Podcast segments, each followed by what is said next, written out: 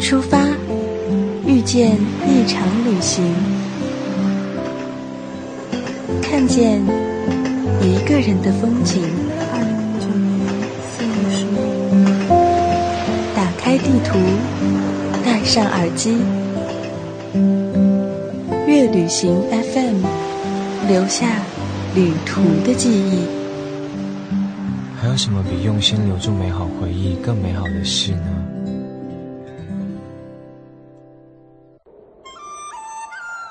如果陈侃是一幅画，那它一定是中国的山水画；如果陈侃是一首诗，那它一定是大地的抒情诗。欢迎收听月旅行 FM，这一站，陈侃。如果你问我华东之行最难忘的地方是哪里，我会毫不犹豫的告诉你，陈侃。为什么不是婺源，不是黄山，却是陈坎呢？在去安徽之前，我从来没听说过陈坎这个地方。孤陋寡闻的我，只知道黄山附近宏村西递最有名，所以上完黄山之后，只安排了一天的时间去宏村和西递。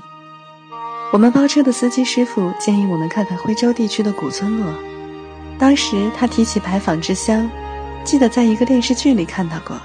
让我们很感兴趣。从宏村西递出来，司机师傅说：“先带我们去城坎看看。”也许城坎从字面上看来没有太明显的意义，从发音上来说也不太响亮。而且我还沉浸在宏村西递的兴奋中，没有缓过劲儿来，所以对要去的城坎也没抱太大希望。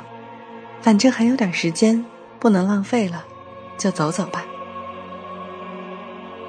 在通往城坎的村路上，豁然开朗的是一大片油菜地，田里有牛在悠然散步，远处徽派村落隐约可见。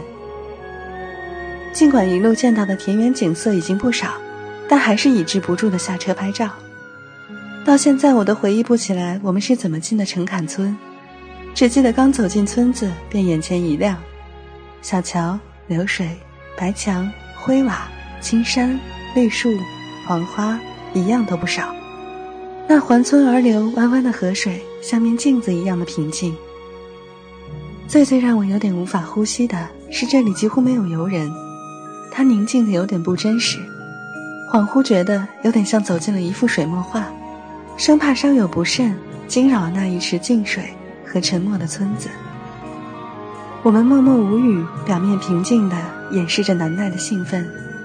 我们懂得，这个时候应该是尽情的拥有和感受。于是，这个淡淡的阴郁着的黄昏，我们用心与诚恳对视。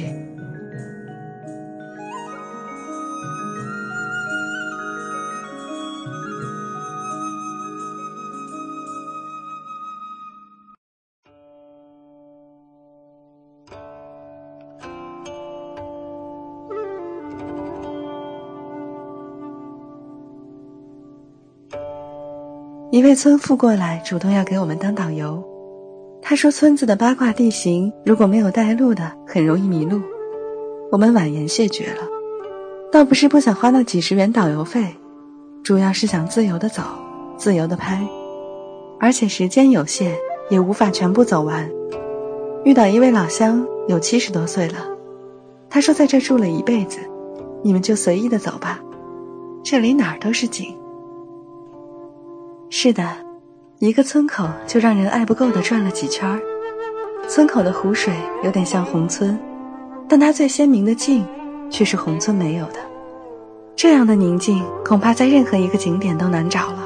特别是在没有一点准备的时候，竟然邂逅了这样一场宁静，有种心被掏空了，然后又被填得满满的感觉。其实，陈侃绝不是无名之辈，陈侃建于东汉三国时期。已有一千八百多年的历史，早在宋朝就被著名的物理学家朱熹赞誉为“城坎双贤里江南第一村”。城坎整个村落按《易经》阴阳二气统一、天人合一的八卦风水理论选址布局，依山傍水，形成三街九十九巷，宛若一个大迷宫。远远的从高处看城坎，你无法不感叹他规划的神奇，集风水美学于一身。堪称经典，陈坎还是全国独一无二保存完好的明代古村落，至今保存着宋、元、明代等很高历史价值的古建筑群。一个小小的村落就拥有国家级重点保护文物二十一处，被誉为国宝之乡，那是当之无愧。城坎最重要的是人杰地灵，人文荟萃。历史上曾出现过许多贤人才子、高官、高僧、巨贾、诗人、画家、史学家、自然学家等等。陈坎自宋代以后，徽商兴起，甲而好儒，儒政相通。文化教育事业也兴旺发达，陈坎在徽州文化的发展上绝对是独树一帜、独领风骚的，是当之无愧的文化村。陈坎的辉煌历史，从那巷子里仅仅走了一小圈，你就可以感受到他当年精心打造和曾经的繁华。街巷是花岗条石铺的，民居青墙黛瓦，黑白相间，淡雅清秀，精雕细琢。错落有致，历经千年风雨，这个古村竟然保存得如此之好，而且丝毫看不出现代整修的痕迹。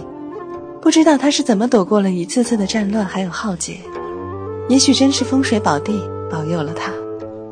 陈坎绝不是徽州最美的古村子，但它却让人有种挥之不去的难忘。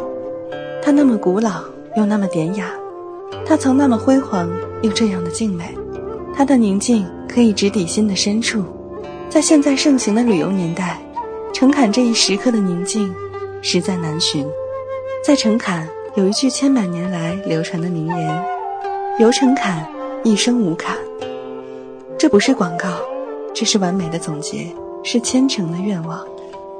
中国国画大师刘海粟早就说过：“登黄山不可不去陈坎。”我得感谢出租车师傅的提议。